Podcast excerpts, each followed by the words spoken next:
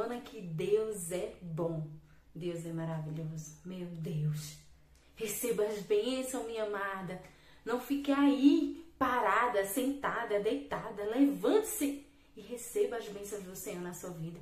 Alegre-se, tenha um coração grato, um coração feliz, alegre pelo dia de hoje, pelo que Deus tem feito, pelas obras maravilhosas, por você estar viva, por você poder respirar, andar, caminhar, falar, ouvir, ver, não sei.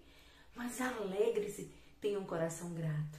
Tenha um coração grato, porque Deus ele é bom. e vamos lá, vamos aprender mais um pouco da palavra de Deus?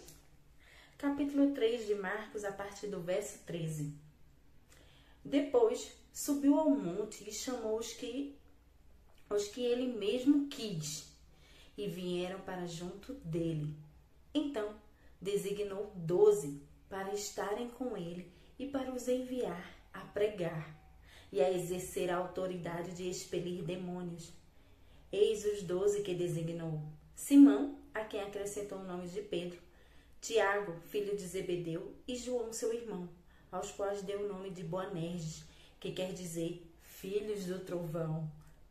André, Felipe, Bartolomeu, Mateus, Tomé, Tiago, filho de Alfeu, Tadeu, Simão, o Zelote e Judas Iscariote, que foi quem o traiu.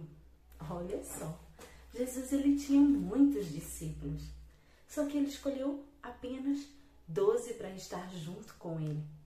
Mas esse aqui foram os primeiros que estavam mais próximos. E existiam muito mais, mais discípulos, mais homens, mais mulheres. Mas para frente a gente vai ver quantas mulheres acompanhavam Jesus também.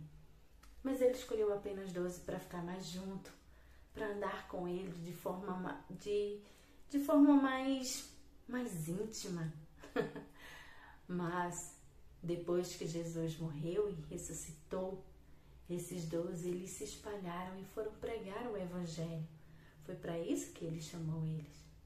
E aí esses discípulos fizeram outros discípulos e mais discípulos e mais discípulos até chegar até nós. Meu nome não está escrito aqui na Bíblia, mas o meu nome está escrito no livro da vida. Porque a partir do momento que eu aceitei Jesus como Senhor e Salvador da minha vida, eu reconheci que precisava dele. Eu reconheci e vi o quanto eu não era nada sem Jesus. O meu nome foi para lá. E aí eu me tornei filha de Deus, irmã de Jesus, corredeira com Cristo e discípula também. Eu sou uma discípula. E você é uma discípula também? Você tem falado de Jesus? Você tem vivido Jesus? Porque muitas vezes nós não precisamos falar mas a nossa vida, ela já mostra de quem nós somos, a quem nós pertencemos. O nosso diferencial, a nossa forma de ver, de falar.